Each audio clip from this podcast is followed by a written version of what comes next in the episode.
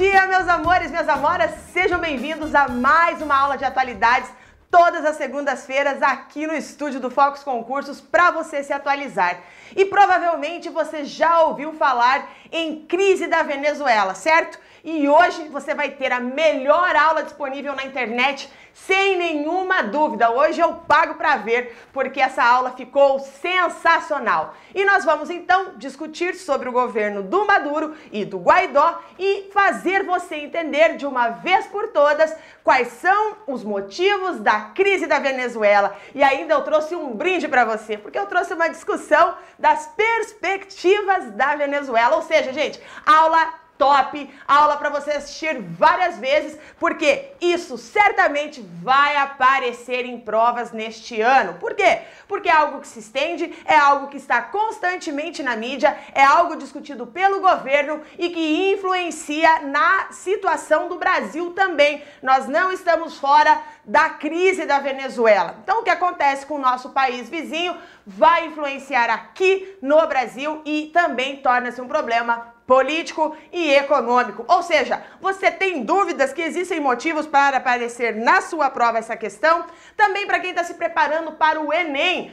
Fica ligado porque isso aqui é cara de prova de Enem, a discussão sobre contexto social. Então, hoje a aula provavelmente vai se estender um pouquinho mais do que nós estamos acostumados, daquela uma hora tradicional, mas certamente valerá a pena cada minuto que você vai passar aqui comigo nesta aula. E vamos lá então falar sobre as críticas que ocorrem então com relação ao presidente Maduro e também ao presidente Guaidó. Olha só, você já viu um país com dois presidentes? Pois é, é o que está acontecendo lá na Venezuela. Isso é muito doido, né? Mas antes da gente começar a discutir a política, vamos entender a geografia. Olha lá, nós temos aqui nós temos aqui a questão de como começou a crise na Venezuela, claro, né? Nós temos que falar aqui sobre essa tentativa, né? De essa é a nossa pergunta inicial. Como começou esta crise? Mas antes disso, como eu falei, nós temos que entender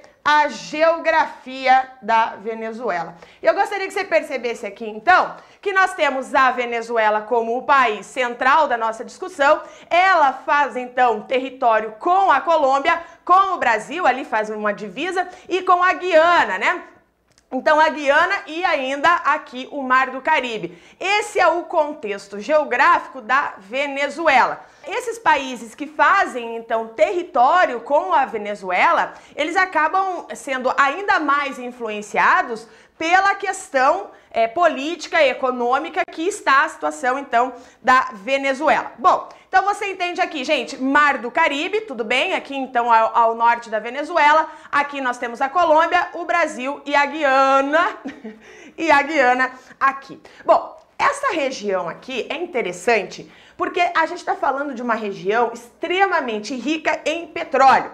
Fato que levou a Venezuela a dar toda a sua atenção econômica a este bem.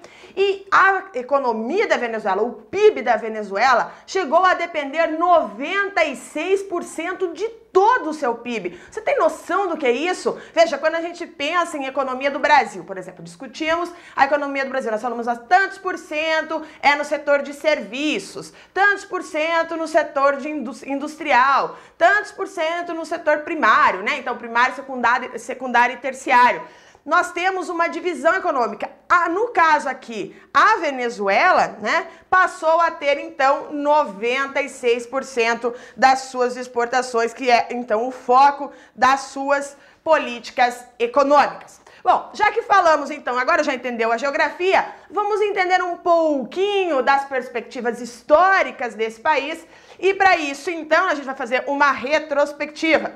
Esse moço bonito que eu coloquei aqui na tela chama-se Juan Vicente Gomes, né? Quando ele estava na presidência, esse senhor gatinho aqui, né? Vou ficar até do lado dele.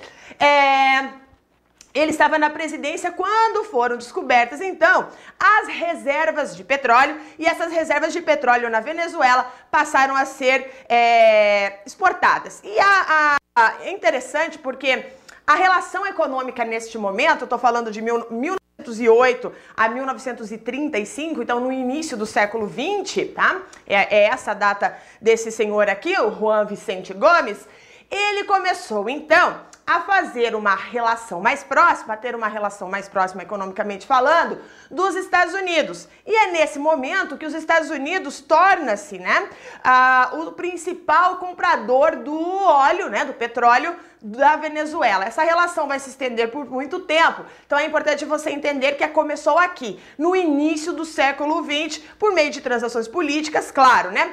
E é, quando você depende muito de um, de um mesmo produto. E quando você tem um forte comprador, que é muito importante, é muito legal, mas você depende desse comprador, como é o caso que a Venezuela depende dos Estados Unidos, isso acaba gerando essa relação de dependência que é negativa, porque qualquer interferência geopolítica que ocorra entre esses dois países, no caso a Venezuela, fica fragilizada nesta situação.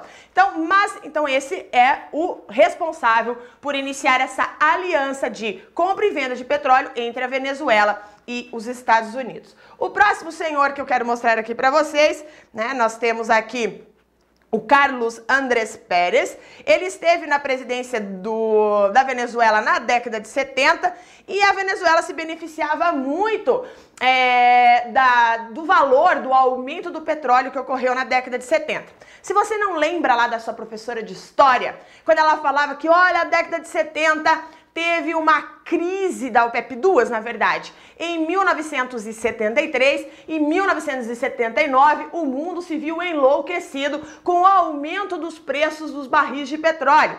Por conta disso, quem vendia petróleo estava ótimo, né? Então, os países exportadores de petróleo, exploradores de, pe de petróleo, que é, no caso, a OPEP, né? E a Venezuela faz parte, inclusive, da, da OPEP, fizeram festa, falou, ah, agora sim, né? Agora nós estamos bem. Então, esse presidente, ele aproveitou para melhorar, então, né? Se beneficiou dessa questão dos preços. Mas nós temos aqui, então, é, um estabelecimento de dependência, como você já sabe, que foi, é, que foi inclusive aumentado nessa, nessa década de 70 e 80 do valor do petróleo, e nós temos então é, esse, o, esse governo Pérez entre 1900, olha lá, gente, bem no período que inicia a fase liberal, né, neoliberal. Entre 1989 e 1993 ocorreram novas crises de petróleo, só que nessa época aqui aconteceu uma crise diferente. Na verdade, a oferta do petróleo ficou muito grande no mercado e nós tivemos uma queda do valor do petróleo. Veja como é ruim ficar dependente de uma commodity. O Brasil é muito dependente de commodities também, né? E nós temos então Aqui a Venezuela que se beneficiou muito na década de 70 com o aumento do barril de petróleo e agora nós temos a mesma Venezuela sofrendo com a redução do valor do petróleo no cenário internacional. E por conta disso, nesse contexto, o então presidente da época, ele anunciou reformas neoliberais.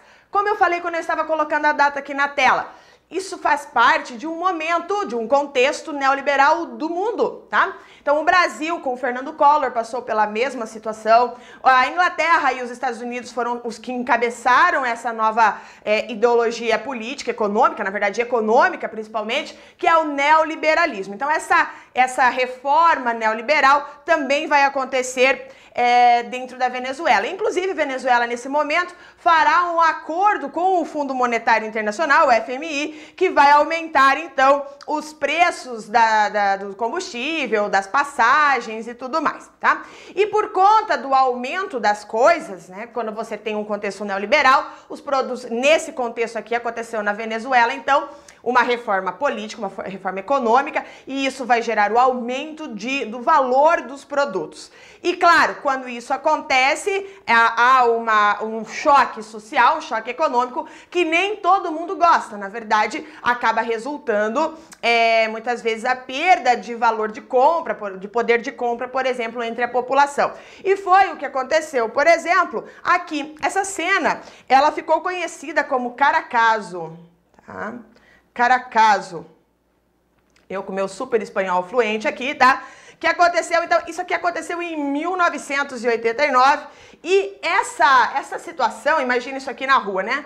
É, acabou dando respaldo para a tentativa de golpe que ocorreu na Venezuela. Nessa tentativa, inclusive, participou é, Hugo Chaves, que você bem conhece, deixa eu apagar aqui para não ficar feia.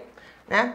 É, nessa tentativa de golpe, inclusive, é, o próprio é, Hugo Chaves participou, ele foi preso e quando ele foi solto, ele foi solto e foi, então concorreu às eleições e foi eleito em 1998. Então, 1998 é o ano em que assume pela primeira vez o famosíssimo, famosérrimo Hugo Chaves, presidente então da Venezuela. Então, nós temos aqui agora um momento importante. Tudo isso que eu falei para vocês é para vocês entenderem, só para vocês entenderem uma coisa: como a Venezuela depende do petróleo, tá? Tudo que eu falei aqui é para isso, certo? E também para sua prova de geografia, óbvio, né? Agora, a partir desse momento, nós temos a explicação mais, é, mais atual da situação da Venezuela. E ela, obviamente, vai começar, e é você precisa entender, o governo Hugo Chávez a, América Latina, de uma forma geral, estava sendo governada por boa parte, boa parte da, da América Latina, por governos mais socialistas, por governos que faziam mais ações sociais. São uma característica. O Brasil com Lula, a Argentina com a Cristina Kirchner e por aí vai. Tá? E no caso a Venezuela com o Hugo Chávez. E nós vamos agora então estudar este governo Hugo Chávez. Tá aqui Hugo Chávez, né? Ele ocupou o cargo da Venezuela por 14 anos. Ele foi eleito três vezes seguidas, tá? Então nós temos aqui né? Uma pessoa que, independente de gostar ou não gostar, representa uma era dentro da Venezuela. E quando, assim como no Brasil nós estudamos a era Vargas, obviamente dentro de um contexto histórico da Venezuela, é importante conhecer a era Hugo Chávez. E durante o, o, o momento em que Hugo Chávez governou a Venezuela, ele, ele fez muitas coisas diferentes com relação aos governos passados, como eu falei para vocês, ele tinha uma, um viés muito mais relacionado à redistribuição de renda, pelo menos ele fez isso, claro que eu não estou falando de maneira alguma, inclusive é bem presente também, que não houve corrupção e que, enfim, não teve privilégios, muitos privilégios. Mas é uma característica, por meio de ações sociais, o Hugo Chávez então governou a Venezuela. Então ele fez coisas diferentes dos presidentes anteriores. Mas adivinha o que ele não deixou né, de manter dentro desse contexto? É exatamente a dependência do petróleo. Ele utilizou muito né, esse principal produto de exploração, de exportação na Venezuela para fazer, inclusive, essas políticas sociais que tanto mandaram no governo dele. Né? E ele tem, então, como eu falei para vocês, um discurso diferente dos seus presidentes. E presta atenção porque isso cai em prova, tá? Ah, o discurso do Hugo Chávez era fazer, então, uma revolução bolivariana dentro da Venezuela. Lembrando vocês que tem um personagem, um libertador das Américas, Simão Bolívar, lá do século XIX. Então ele se inspira nesse personagem histórico, colocando agora no século XXI, que ele chama né, do socialismo do século XXI, na qual ele então é, faz uma proposta socialista e anti-imperialista para governar o seu país. Tá? Então, vocês, é, é importante vocês entenderem que, obviamente, quando ele aplica esse tipo de política, é, nós teremos uma divisão nos discursos e na, em quem apoia e quem não apoia Hugo Chávez dentro do seu plano de governo. Então, as, as, as opiniões políticas dentro da Venezuela ficaram cada vez mais extremas. Né? Os que amavam Hugo Chávez e os que detestavam Hugo Chávez. Né? Então, as suas é, marcando hoje, né, agora que passou todo o seu governo, nós podemos caracterizar o governo Hugo Chávez como um governo de é, decisões políticas muitas vezes autoritárias, né, muitas vezes extremistas, com uma característica nacionalista e populista. Então, normalmente são esses nomes que aparecem nas provas para fazer referência ao governo Hugo Chávez. Então, anota aí, porque isso é questão de prova. Bom, trouxe aqui uma outra imagem para vocês para falar sobre a manutenção de Chaves como presidente, porque como eu disse, havia oposição na própria população da Venezuela. E em 2002 ocorre então uma tentativa de golpe de Estado, né, que sofreu então isso em 2002. Mas como que o Hugo Chávez tentou neutralizar essa tentativa de golpe? Bom, a primeira coisa que ele fez se foi silenciar parte da imprensa e também perseguir pessoas contrárias ao seu governo. Então essa é uma característica, o silêncio da imprensa e abafar a participação daqueles que são contrários ao seu governo. Mas nesse momento, mesmo com a, com a política aquecida, com essas divisões, Hugo Chávez manteve a questão do petróleo, a economia a economia, as exportações do petróleo da, como base da sua, é, da sua política econômica, né? Então, um dos grandes problemas desse governo, além de todas as coisas que eu já falei anteriormente, foi ter mantido né, uh, esse petróleo como base e não ter diversificado os setores, é, os outros setores econômicos da economia e, inclusive, o, é, buscar outros produtos de exportação. Por isso, enquanto os preços do barril, dos barris de petróleo estavam altos, tudo bem a Venezuela conseguir explorar com a exportação, enfim, desse produto né? E estava tudo bem. Existe uma, uma frase do governo Médici do Brasil que ele disse assim, é, do, que era um governo militar, que ele falou assim: a economia vai bem, mas o povo vai mal. E o governo Médici, de uma forma geral, ele é caracterizado como um dos governos mais duros que o Brasil teve, né, dentro desse período militar. Mas foi um período de grande euforia também, né? Por quê? Porque a economia ia bem, então estava tudo certo, né? A economia vai bem, tudo bem, o povo vai mal. Então aqui é a mesma coisa. Apesar de ter um desconforto político, a economia ia bem e o governo chavista seguia. Né? Agora, é... uma pergunta que se faz dentro desse contexto aqui do Chaves é como que o Chaves conseguiu se manter 14 anos no poder com tanta impopularidade e ao mesmo tempo ser adorado por outros. Essa é uma característica importante, é algo a ser estudado, né? Ele então, é, é, isso a gente vai entender agora no final um pouco mais à frente, né? Agora, durante os anos que ele esteve no poder, é, o presidente ele nacionalizou setores estratégicos. Essa palavra você deve, deve ser sonora para você, você deve entender os setores estratégicos, como por exemplo a rede de telecomunicações, eletricidade, a, a própria extração do petróleo. Agora, e, e isso é coisas de grande importância na Venezuela. Mas entenda que quando um governo, nesse contexto que a gente está vivendo, começa a nacionalizar as, a, os setores estratégicos, isso para o mercado, isso soa de uma forma. É, bom, investir nesse país é. Esse país é instável, investir nesse país talvez não seja uma boa ideia. E aí, essa instabilidade do mercado, que fica sempre atento ao que o governo faz, ela ficou ainda pior quando nós tivemos né, uma aproximação do Hugo Chávez com o Fidel Castro. E automaticamente vai acontecer o quê? Né? Como o Chávez ele queria fazer essa revolução bolivariana, é, ele acabou fazendo discursos bastante complexos contra os Estados Unidos e aconteceu então um, um afastamento dos Estados Unidos. E quando nós temos isso, imagina só o cenário internacional olhando esses dois senhores juntos. O que, que eles entendem? Bom, o Chaves está se afastando dos Estados Unidos, que é a maior economia do mundo, e também é o principal comprador do petróleo da Venezuela, cuja economia depende em 96% desse produto.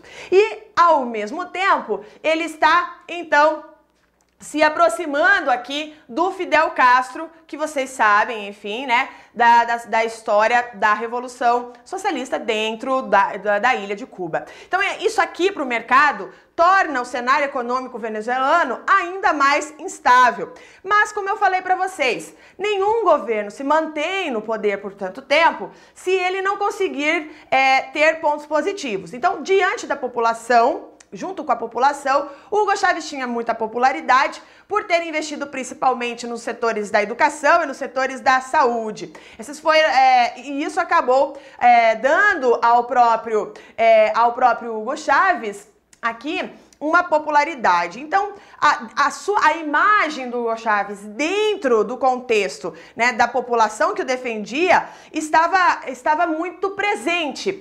Veja que a população, esses que, como eu já falei, esses que o defendiam, tinham o Hugo Chávez como algo familiar, tinha o Hugo Chávez como algo, é, um ícone Né? Então, por exemplo, a utilização né, da, da, sua imagem, a utilização das mídias, é, a, apontando as, os seus pontos positivos, acabou fazendo com que uma boa parte da população apoiasse o seu governo, mesmo diante dessas é, atitudes muitas vezes autoritárias e dessa situação aqui, desses dois aqui, é, ícones também de uma relação econômica de afastamento com os Estados Unidos. Perfeito? Bom, agora nós vamos ver sobre a transição de Hugo Chávez para Maduro. Tá? Então aqui é inter interessante porque em meados de 2011, né, o Hugo Chaves, então, anunciou que ele estava com câncer. Você pode perceber aqui, né? Bastante inchado, provavelmente de quimioterapia, careca, enfim. Ele, então, passou, é, anunciou que estava com câncer e o ministro das Relações Exteriores, que era neste momento o próprio Maduro, acabou aparecendo muito na televisão, acabou é, tendo um grande destaque e sendo o representante oficial do governo em várias situações. Então nós temos aqui, por exemplo, essa esta relação é, mais ainda é, acentuada ainda mais quando em 2012 houve uma nova eleição para escolher o futuro presidente Chaves teria como principal adversário o então governador do estado de Miranda, Henrique Capriles, e essa eleição foi a mais disputada daquilo que nós chamamos de Era Chaves, decorrente principalmente da, da, do início da crise econômica que estava surgindo no, no, no país, mas mesmo assim, mesmo com a crise econômica, mesmo com o crescimento aqui do Henrique Capriles, ele, o Hugo Chaves acaba vencendo essa eleição para governar a Venezuela por mais seis anos, tá? Por mais seis anos. Então nós temos aqui uma, um problema porque dois meses após ser é, empossado para o seu quarto mandato, o Hugo Chávez veio a falecer. Como você já sabe, ele estava com câncer e ele faleceu. E o que, que aconteceu no contexto da Venezuela, né? Por conta da, da proximidade, teve que acontecer novas eleições. Novamente, o Capriles ele entra no cenário, só que agora o quem vai disputar essa eleição com ele será o Maduro. E o Maduro, então, se elege por uma pequena diferença de votos, tá bom? Então nós temos aqui, entendeu? Como que foi que o Maduro apareceu? O Hugo Chávez com câncer, não muitas vezes se ausentando, o Maduro, o ministro das Relações Exteriores, apareceu muito na, no cenário, ficou conhecido. O Hugo Chávez se elege, mas ele morre logo em seguida, ocorrem novas eleições, o Maduro ocupa mesmo, o mesmo discurso do Hugo Chávez e ele é eleito, então, no, eleito agora o presidente da Venezuela. O fato, e é importante você entender, que no momento em que ele se elege, o barril do petróleo já não está mais tão legal, o mundo está passando por um momento de crise, então ele assume a presidência na Venezuela com crise. E aqui nós temos então o início efetivamente da crise da Venezuela. Como eu já expliquei para vocês, durante décadas a política econômica voltada para exportação de petróleo obteve sucesso, principalmente nos anos em que o barril estava em alta. O governo de Chaves aproveitou a maciça entrada de dólares no país para promover importações de bens, né, bens de consumo, por exemplo, que eram consumidos no país, além de, além de é, financiar programas de cunho social. Então, ao invés de ele pegar esse dinheiro que ele tinha recebido do petróleo e investir em outras partes econômicas, em outras coisas que poderiam alavancar a economia da Venezuela, em outros setores da economia, não. Ele, o que, que ele fez? Ele investiu em programas sociais, né? E o dinheiro, ao invés, por exemplo, de ele uh, ter uma indústria que faça, uh, vamos lá, perfumes. Ao invés de ele fazer isso, ele comprava os perfumes, comprava o papel higiênico. Ao invés de ele desenvolver uma indústria farmacêutica, ele comprava o medicamento. Ou seja, todos os bens de consumo praticamente consumidos dentro da Venezuela, tudo aquilo que quando você vai ao mercado você compra, quando você vai nas lojinhas do shopping você compra, tudo aquilo era importado. E é, o dinheiro que se pagava para fazer essa importação era com o dinheiro do petróleo que se vendia. Entendido? Então, o que, que vai acontecer? Olha só a Venezuela. A economia dependente do petróleo em si, né? Das questões das variações do petróleo. E além de tudo, ela não produz nada. Ela quase não produz nada. Então, tudo que ela consome, ela precisa importar. E para ela importar, ela necessariamente precisa ter o dinheiro do petróleo. Tá vendo o cenário, como que ele vai ficando cada vez mais complexo? E é, ne, é desta, desta forma que, em meados de 2014, já no governo Nicolás Maduro, o preço dos barris de petróleo começou a cair gradualmente, como você vê aqui no gráfico. Tá? Então, essa queda pode ser explicada por alguns fatores, como é, a recusa por parte da Arábia Saudita, que é a principal produtora de petróleo do mundo, e outros países da OPEP, como a Organização dos Países Exportadores de Petróleo, de diminuírem suas produções para manter os preços. Além de uma demanda menor do que se esperava na Europa e da Ásia, porque eles reduziram um pouco a questão da produção, e o aumento da produção de xisto, que é uma rocha metamórfica pelos Estados Unidos, viabilizando então a produção de petróleo de xisto. Ah, isso aqui seria um, um outro, uma outra aula para a gente discutir essa produção de xisto nos Estados Unidos, gerando uma alternativa às importações advindas da Venezuela.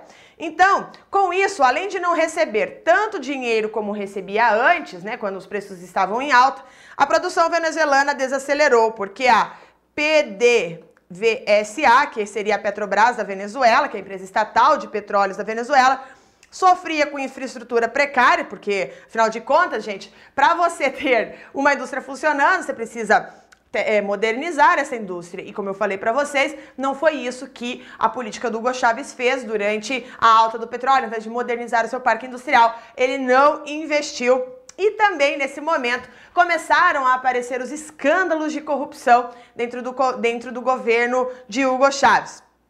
E a, além disso, né, o governo, no governo Chaves foi criado a Petrocaribe, que eu tá aqui na tela para vocês, que consistia numa aliança entre a Venezuela e os países do Caribe, uh, com o objetivo das ilhas caribenhas comprarem o petróleo, como vocês podem perceber aqui, venezuelano por meio de pagamentos diferenciais, ou seja, meio que não é bem um mercado negro, porque é uma, uma empresa é, uma empresa oficial, mas a, esses países passaram a consumir o petróleo da Venezuela pagando muito menos. Tá? Então, o que, que acontece? Ah, os Estados Unidos não estão tá comprando nosso petróleo, é, o, o, preço do petróleo está menor no mundo, então vamos, vamos fazer diferente. Vamos criar uma empresa, né, uma empresa aqui, isso ainda lá no Chaves, né?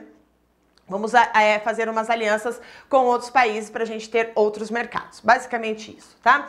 Bom, e ali, claro, né?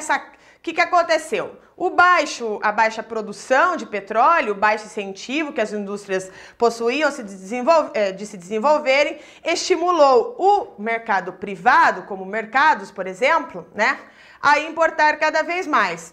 Tomando, então, como base a dependência dos produtos importados Somando o decréscimo das exportações, o que, que começou a acontecer, gente? Olha lá a faltar produtos essenciais dos supermercados, levando ao desabastecimento. Então presta atenção nisso, tá? Como não tinha é, dólares para comprar os produtos importados da qual eles dependiam, esses bens de consumo, começou então a faltar produtos nas prateleiras. Então aqui nós temos a crise do desabastecimento. Já anota aí porque isso é importante.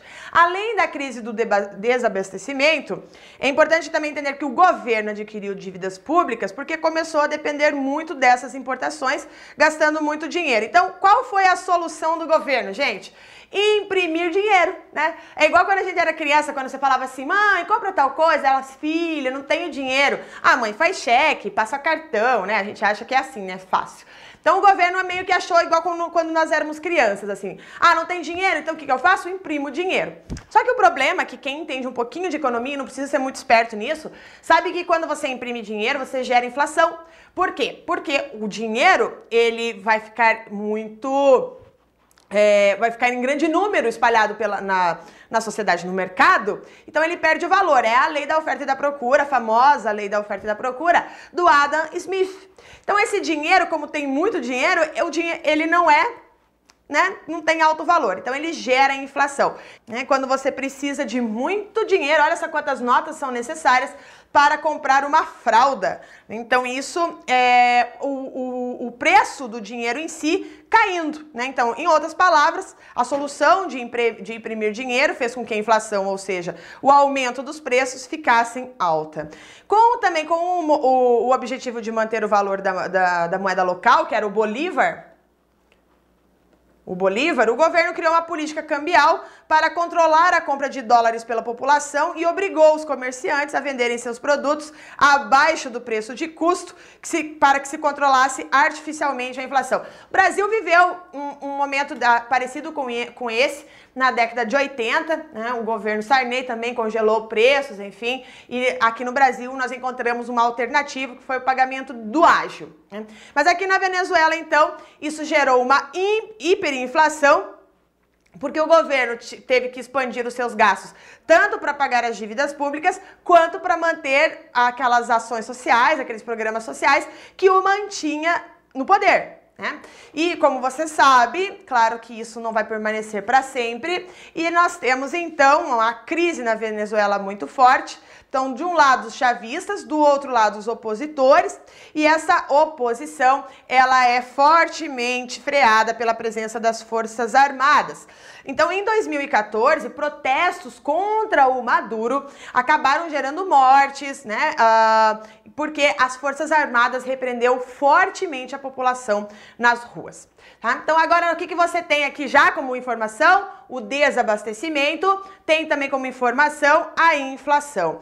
Quer piorar o cenário? A gente vai piorar. Olha lá o que, que acontece a relação com os Estados Unidos e o embargo econômico. Então não tem como explicar a crise da Venezuela sem fa falar sobre as sanções impostas ao país pelos Estados Unidos, né? Porque os, os, o relacionamento entre os dois, como você já sabe, é bastante controverso. Eles é, exercem oposição aberta um ao outro por serem rivais ideológicos. E a Venezuela, como você sabe, é, acaba é, seguindo princípios bolivarianos, anti-imperialistas e tudo mais, e os Estados Unidos, por sua vez, ele é contrário ao governo socialista da Venezuela. Então nós temos aqui é, a questão ideológica, mas essa rivalidade ideológica não significa que não haja nenhuma relação entre os países. Você já sabe que existe essa relação e essa relação advém do petróleo. Tá?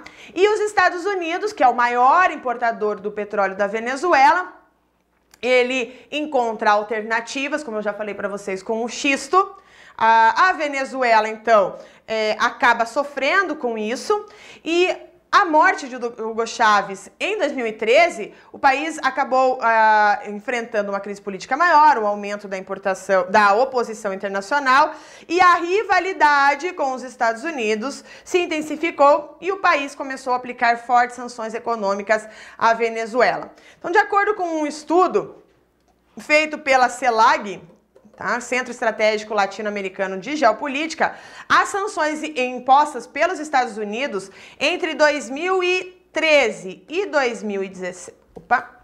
e 2017 causaram à Venezuela um prejuízo de 350 bilhões de dólares. Foram fechados, gente, 3 milhões de postos de trabalho e 24% da população ativa do país foi afetada. Então, com a eleição do Donald Trump, Tá? As sanções ganharam ainda mais força, então foram feitos bloqueios de medicamentos, de alimentos, como você vê aqui na tela, Tá? Tem tudo aqui para vocês depois é, lerem com calma, né? Que afetaram 9 milhões de dólares em medicamentos para diálise, 29 milhões de dólares em alimentos, 30 mil doses de insulina, medicamento para tratamento de malária, entre outros. Então, é evidente que o bloqueio econômico realizado pelos Estados Unidos é um fator fundamental da crise humanitária que ocorre então na Venezuela. Então agora já aumentou o número de crises. Né? Nós temos então aqui as sanções, as consequências das sanções, tudo aqui para vocês então verem em números o que significou isso em medicamentos, o que significou isso em porcentagem dentro da população, tá aqui na tela. Importante então, agora nós temos uma crise política, nós temos uma crise econômica e nós temos uma crise humanitária dentro do cenário. Vamos piorar? Vamos ver mais um pouquinho de. Vamos ver. Ah, aqui, olha. Então, enquanto o governo americano encarna a alma no livre mercado, né, a, a Venezuela tenta se manter em pé com aquele famoso socialismo do século 21. Isso vai resultar no que, gente? 40% das exportações da Venezuela vem dos Estados Unidos, né? É, é o, o destino. Então, que é importante. E 9%, como está aqui, 9% do petróleo consumido nos Estados Unidos vem da Venezuela. Então, você vê uma relação de dependência, né? A, a Venezuela comprando dos Estados Unidos os bens de consumo e os Estados Unidos comprando da Venezuela o seu petróleo. Então aqui nós temos importantes. E aí nós chegamos efetivamente no ano de 2019. Dois presidentes e o agravamento da crise. E nós temos, portanto, aqui a imagem dele. Né? Então, em janeiro de 2019, a autoproclamação do líder do parlamento venezuelano como presidente interino levou a uma enorme escalada da crise. Nós temos aqui, então, é, o Juan Guaidó, deixa eu ficar aqui desse lado agora.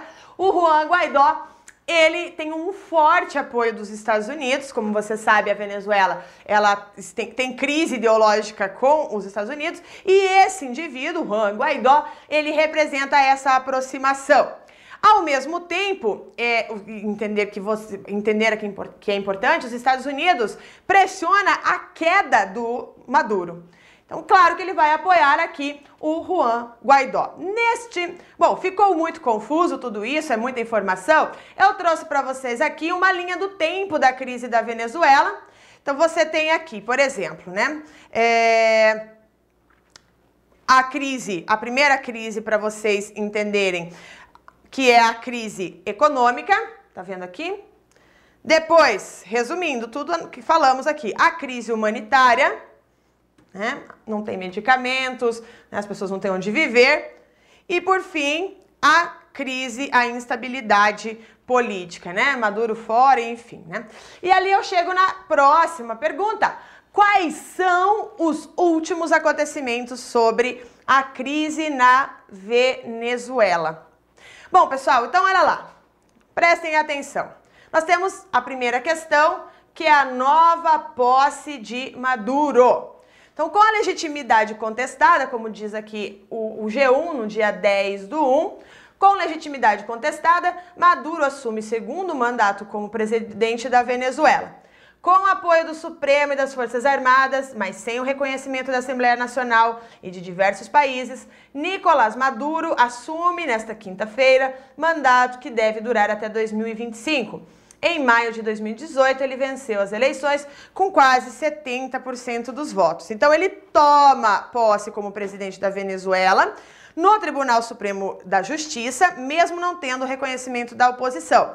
A oposição, é importante vocês entenderem que é, essa oposição ela controla a Assembleia Nacional.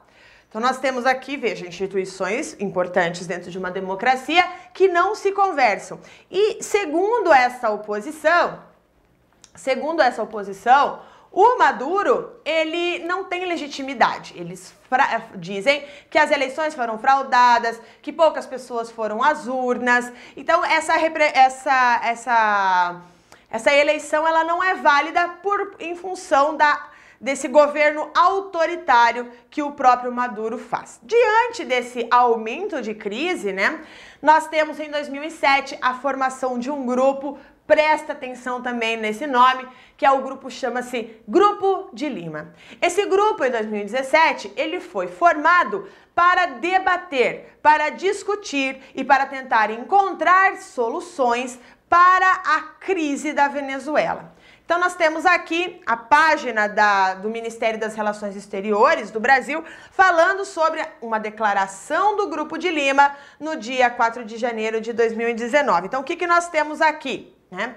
Nós falamos, nós temos que dias antes da posse, olha, dia 4 de janeiro, lembrando que Maduro assumiu dia 10 de janeiro. Então, é, em dois, é, dias antes da posse, o Grupo de Lima sentou para conversar sobre é, as saídas né, para a crise da Venezuela e lançou uma nota assinada por 13 dos seus 14 membros. Então, são 14 membros e 13 lançaram, então, é, uma nota, né, no caso, esses três, a gente inclui aqui Argentina, Brasil, Canadá, Chile, Colômbia, Costa Rica, Guatemala, Guiana, Honduras, Panamá, Paraguai, Peru, Santa Lúcia. E o único que não assinou foi o México. A pegadinha aqui para sua prova, tá? Então, o México é o, foi o único país que não assinou essa declaração do Grupo de Lima. Na nota, o grupo não reconheceu a legitimidade de vitória do Maduro em 2018. Então nós temos aqui, ó, reiteram que o processo eleitoral realizado na Venezuela no dia 20 de maio de 2018 carece de legitimidade por não haver contato com a participação de todos os atores políticos venezuelanos, nem com a presença de observadores internacionais independentes, nem com garantias e padrões necessários a um processo livre, justo e transparente. Consequentemente, não reconhecem a legitimidade do novo mandato presidencial do regime, que Nicolás Maduro, que terá início em 10 de janeiro de 2019. Então, é, apesar dessa nota, né, é, o Maduro assumiu e para o Maduro, o Grupo de Lima estaria contribuindo então para que ocorresse um golpe de Estado na Venezuela. Então, segundo o Maduro, olha, essa nota que vocês estão fazendo, vocês não estão ajudando nada, tá? Vocês sentam para conversar sobre a crise da Venezuela, mas em nada vocês estão ajudando. Na verdade, o que vocês estão ajudando é para que haja um golpe de Estado em nosso país, tá? Então, olha lá, nós temos aqui a, reportagem do Globo, do dia 10 do 1, Maduro ameaça responder com duras medidas o Grupo de Lima. Presidente venezuelano inicia segundo mandato nesta quinta-feira e Grupo de Lima, União Europeia e Estados Unidos pedem que ele entregue poder à Assembleia Nacional. Tá? Então, nós temos aqui, é, é importante a, a compreensão deste momento, em que nós temos o presidente assumindo, mesmo sem o apoio da região na qual está o contexto da Venezuela e também sem o apoio da União Europeia, que a gente já vai falar um pouquinho, e nem o apoio dos Estados Unidos. Perfeito? Bom, aqui então nós temos em paralelo a isso a Assembleia Nacional, que seria ali o parlamento, elegeu seu novo presidente.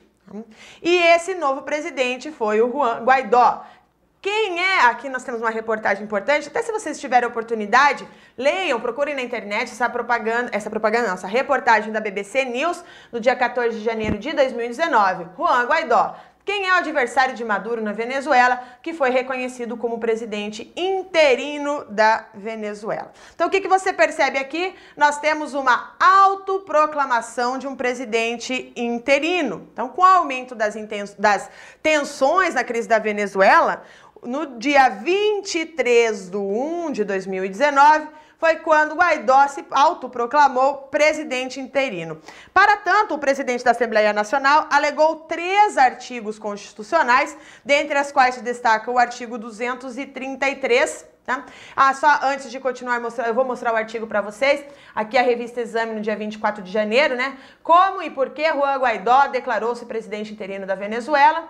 A oposição, a oposição, tenta se reorganizar após algumas tentativas para tirar Maduro do poder, em meio a uma grande crise que assombra o país. Então, o que nós temos aqui na tela? A Constituição da, da, República Bolivariana da Venezuela e o artigo, então, na qual o presidente se baseia para assumir o poder é o artigo 233, que faculta ao líder do parlamento assumir o poder em caso de falta absoluta do presidente, até que sejam realizadas novas eleições em 30 dias.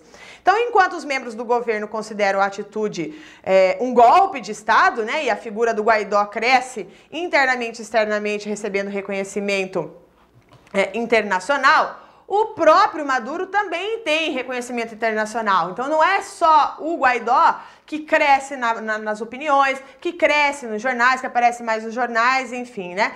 Então nós temos um estranho caso de geopolítica na qual duas figuras são reconhecidas internacionalmente. Isso é interessante, né? Então nós temos aqui, e essas duas figuras são detentoras do principal cargo do país, que é a presidência da República. Certo? Bom, então aqui agora é para você entender a questão dessa, dos dois presidentes. Vamos falar também sobre o fechamento da fronteira e a ajuda humanitária. Então, a pedido do autoproclamado presidente Juan Guaidó, Brasil, Estados Unidos, Colômbia se mobilizaram para o envio de ajuda humanitária ao país, né? Então foram enviados, seriam, né? Enviados alimentos, medicamentos para abastecimento da população venezuelana. Então nós temos aqui uma reportagem da da Zero Hora, um, um, jornal do Rio Grande do Sul, falando: em alerta militar, Venezuela fecha a fronteira e bloqueia ajuda humanitária. Reportagem do dia 2 de fevereiro de 2019. Presidente Nicolás Maduro disse ter recebido promessa de lealdade em reunião com mil comandantes militares na, é, na terça-feira. Então, para o presidente Nicolás Maduro, a entrada internacional, por que, que ele bloqueou, né? Porque ele diz que a entrada internacional, na verdade, é uma intervenção na Venezuela conduzida pelos interesses imperialistas dos Estados Unidos. Bom, então por conta disso ele fala: não, vocês não vão entrar aqui porque vocês estão disfarçando o interesse imperialista, estão disfarçando com ajuda humanitária, portanto não entra de jeito nenhum. Com isso, então, em função disso, o presidente decretou a, o fechamento da fronteira com o Brasil com o intuito de então, é, barrar a entrada da Venezuela. Agora você vai falar assim, prof, mas ah, não tem uma instituição que é responsável por essas questões humanitárias? Sim, tem a Cruz Vermelha. Só que a Cruz Vermelha falou que não entraria junto com o Brasil, os Estados Unidos e a Colômbia para entregar essa ajuda humanitária. Olha o que a Cruz Vermelha diz. A ajuda dos Estados Unidos para a Venezuela não é humanitária, afirma Cruz Vermelha.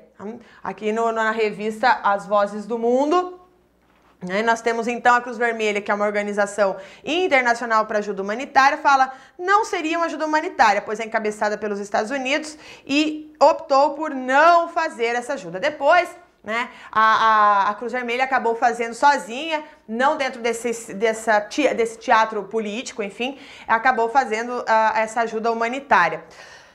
Por isso é interessante vocês entenderem que mesmo com o fechamento da fronteira, a ajuda humanitária não parou de acontecer, né? A própria Cruz Vermelha entrou e continuou é, ofertando, né? levando medicamentos e, e, e, alimentos, enfim, né? Então, no fim de semana do dia 23 e o dia 24 de fevereiro, que é o final de semana fatídico, né?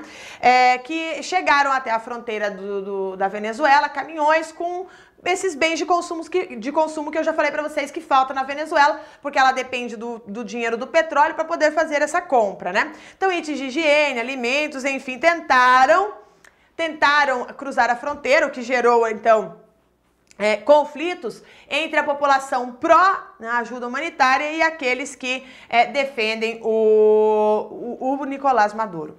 E aí nós temos aqui uma outra questão. Em meio de tudo isso, né, de, disso tudo, quem apoia quem? Então, vamos lá. Segundo, isso que é importante, tá? O jornal Politize, que é um jornal que eu gosto muito, é, inclusive é a minha base para a estruturação das aulas.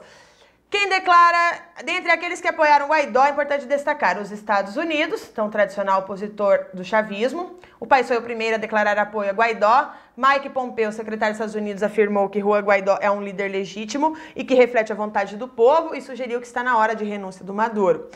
Né? Então nós temos aqui essa situação. O Grupo de Lima, que vocês já sabem, né? Então nós temos Aqui já uma atualização, com exceção do México, a Guiana e Santa Lúcia, que haviam declarado que não reconheceriam o governo é, de Maduro no caso de um novo mandato, enfim, tá? Eles enviaram em nota os 11 países reconhecem Guaidó como presidente do país até que sejam feitas novas eleições. O Mercosul também apoia o Guaidó e os países europeus. Não são todos, mas nós temos Alemanha, Espanha, França, Holanda, Portugal e Reino Unido, né? Deram uma espécie de ultimato ao Maduro. Tá? Então, declarando que reconheceriam Guaidó como presidente. Agora, os apoiadores de Guaidó até o momento: Albânia, Alemanha, Argentina, Austrália, Áustria, Bahamas, Bélgica, Brasil, Bulgária, Canadá, Chile, Colômbia, Costa Rica, Dinamarca, Equador, Espanha, Estados Unidos, Estônia, Finlândia, França, Guatemala. Haiti, Holanda, Honduras, Israel, Letônia, Lituânia, Luxemburgo, Macedônia do Norte, Malta, Panamá, Paraguai, Peru, Polônia, Portugal, Reino Unido, República Dominicana, República Tcheca, Suécia e Ucrânia. Agora, quem são os apoiadores do Maduro? Então, a Rússia, né, o país tem a Venezuela como parceiro estratégico e é o maior defensor do governo Maduro a nível internacional. A China, outro grande aliado da Venezuela. E além desses, nós temos o México, Cuba, Irã, Turquia, África do Sul, Coreia do Norte, Nicarágua, Bolívia também se manifestaram apoio ao Maduro. E ainda há aqueles que não apoiam diretamente nenhum dos presidentes. Então a União Europeia pede pela realização de novas eleições que respeitem padrões democráticos e internacionalmente aceitos. A Itália e a Grécia, fragmentada, internamente seu governo entre os que apoiam Guaidó e os que apoiam Maduro. A Itália prefere se manter neutra, já a Grécia, por sua vez, se coloca contrária à intervenção de assuntos internos uh, de outros países. E o México e o Uruguai, países que se oferecem como possíveis mediadores na situação, ambos optam pela neutralidade. E aí vem a pergunta principal, né? Beleza, entendi quem é que está junto, quem está fora de cada governo. E o que o Brasil diz? Né? Isso é importante, tá certo? A gente já sabe que o Brasil faz parte do Grupo de Lima e o Grupo de Lima não apoia Maduro, apoia o Guaidó. Então vamos lá ver o que, que nós temos como declaração. Brasil reconhece Guaidó como presidente da Venezuela, é o que diz então o, o, canal da Presidência da República, Planalto, aqui com a atualização no dia 23 de 1 de 2019. Então, junto com os demais países do Grupo de Lima, o Brasil já havia declarado que não reconheceria o governo Maduro no caso de um novo mandato.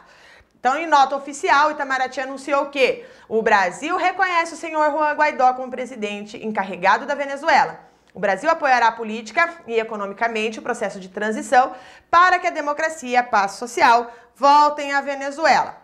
Mais recentemente, em reunião do Conselho dos Direitos Humanos da ONU, a embaixadora brasileira Maria Nazaré declarou que o governo está preocupado com as ameaças aos direitos humanos e à democracia em muitas partes do mundo, incluindo a nossa própria região. Então nós temos aqui o Brasil apoia o Guaidó. Ficou tranquilo isso? Tá em nota oficial lá na página do governo.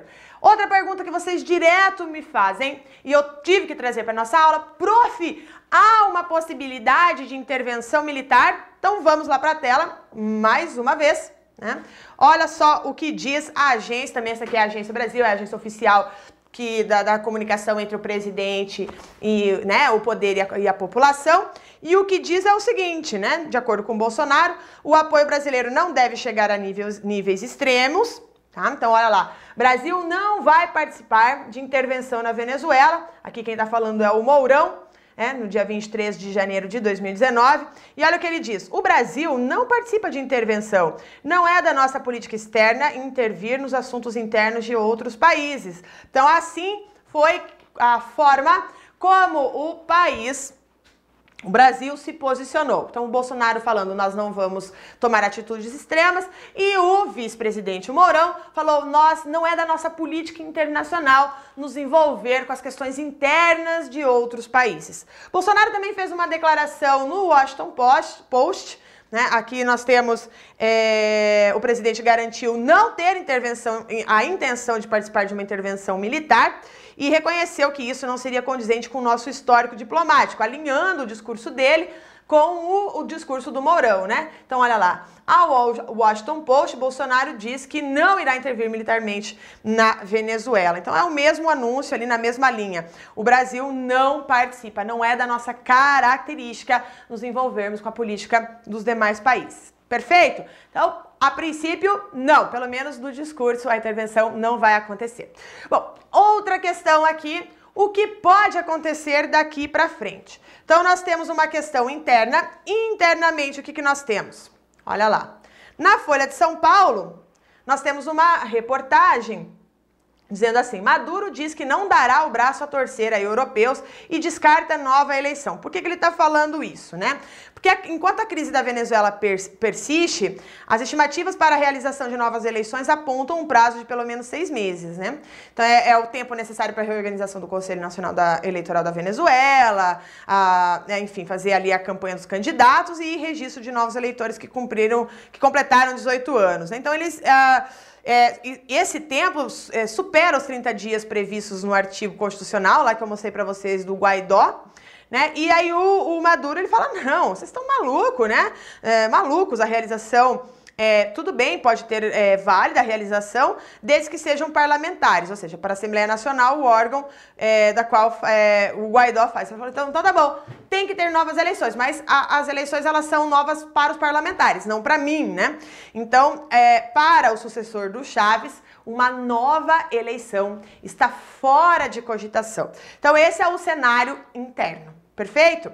Outra questão que eu quero apontar aqui para vocês, né, que há divergência entre os dois presidentes, é na questão da ajuda humanitária, né, em que está sendo enviada dos Estados Unidos e pela Colômbia a pedido do Guaidó. Então, como eu já falei para vocês, o próprio Maduro tem barrado essa essa ajuda lá em suas fronteiras, né? E ele fica naquela coisa assim: se eu deixar entrar, né?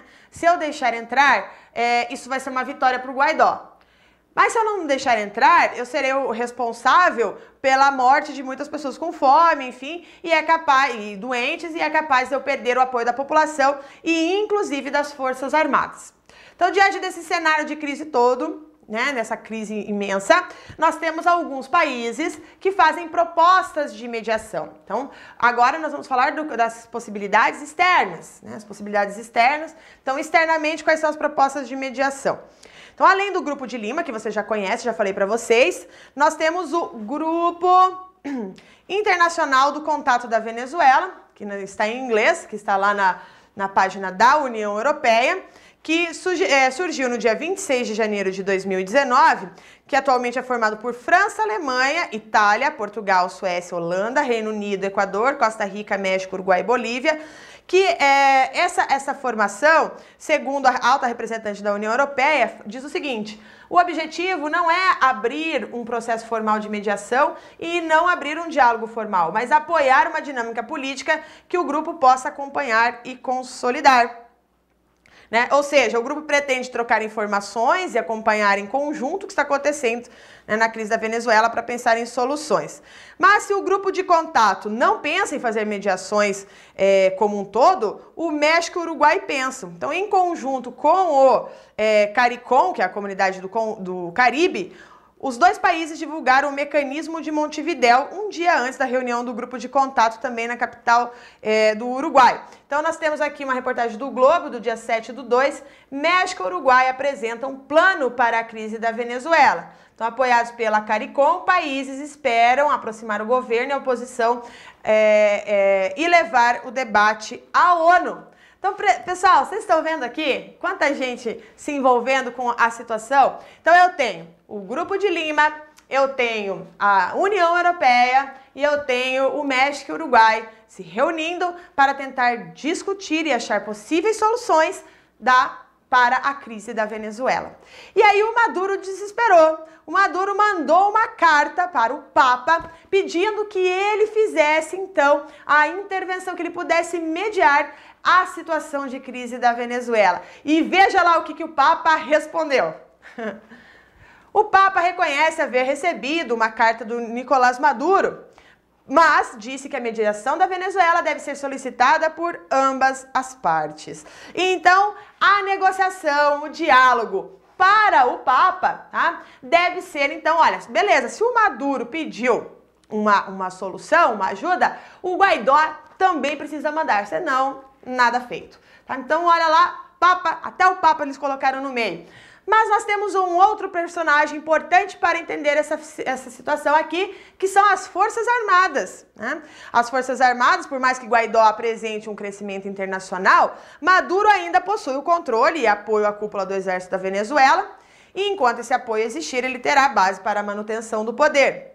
Mas, né, imagina se o exército muda de lado. Então nós temos aqui também uma reportagem do Globo, divisão das Forças Armadas da Venezuela é completa. Ou seja, o Guaidó já afirma que, olha, beleza, o, o, o Hugo Chávez, ele possui as Forças Armadas, mas ele já não possui completamente as Forças Armadas, como ele diz aqui na reportagem fornecida pelo Globo. As Forças Armadas na Venezuela estão completamente divididas. Então agora essa força que apresenta a sustentação do poder do Maduro já não é mais tão assim sozinha do Maduro, é o que ele fala.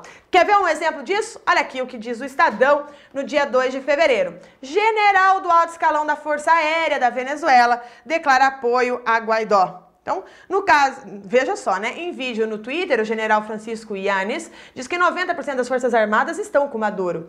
Ele é o primeiro militar de alto escalão na ativa a reconhecer Juan Guaidó e foi elogiado pelos Estados Unidos. Então, nós temos aqui um aumento. Qual que é o grande problema de tudo isso aqui? Que com essa. Toda essa crise e, e, e, com as Forças Armadas atuando tão ativamente dentro, nas ruas efetivamente, nós temos um aumento de violência. Né? O aumento da violência na Venezuela é imenso. Tá? É um país extremamente inseguro na atualidade. Nós temos então, veja só, a formação de todo esse cenário. Mas, mas, ainda temos que falar, beleza, as Forças Armadas internamente, mas externamente, como que está a questão? Nós então na pressão internacional e a intervenção militar, então, a gente vai, nós vamos falar, entender que aquele fechamento da fronteira é a representação de conflitos da região. Então, por exemplo, Brasil, Colômbia, acaba demonstrando um clima de inimizade, né? É, um, tem uma, uma, uma característica é, bastante diferenciada do que nós temos na América Latina. Na verdade, normalmente nós temos uma relação de paz entre os países. Então, essa divisão, essa, esse essa briga, esse atrito entre a Venezuela, Brasil e Colômbia representa no, um novo paradigma dentro do cenário latino-americano. Bom, com tudo isso, né, nós temos uh, a pressão estadunidense que sobe, né, que cresce ali na regi região e questionado sobre uma possível intervenção eh, militar na Venezuela, uma entrevista à, Fox, o secretário dos Estados Unidos diz, olha, todas as opções estão na mesa, diz Pompeu sobre intervenção na Venezuela a revista Exame, que publicou no dia 24 de fevereiro, perguntando sobre a possibilidade de uma intervenção militar, o secretário do Estado dos Estados Unidos afirmou que fará o necessário para a democracia prevalecer. Olha lá a frase dele. Todas as opções estão sobre a mesa. Vamos fazer as coisas que são necessárias para garantir que a democracia se imponha e que haja um futuro mais brilhante para o povo da Venezuela. Mike Pompeu. Certo, pessoal? Um grande beijo, aguardo vocês na próxima segunda-feira com mais atualidades. Até mais!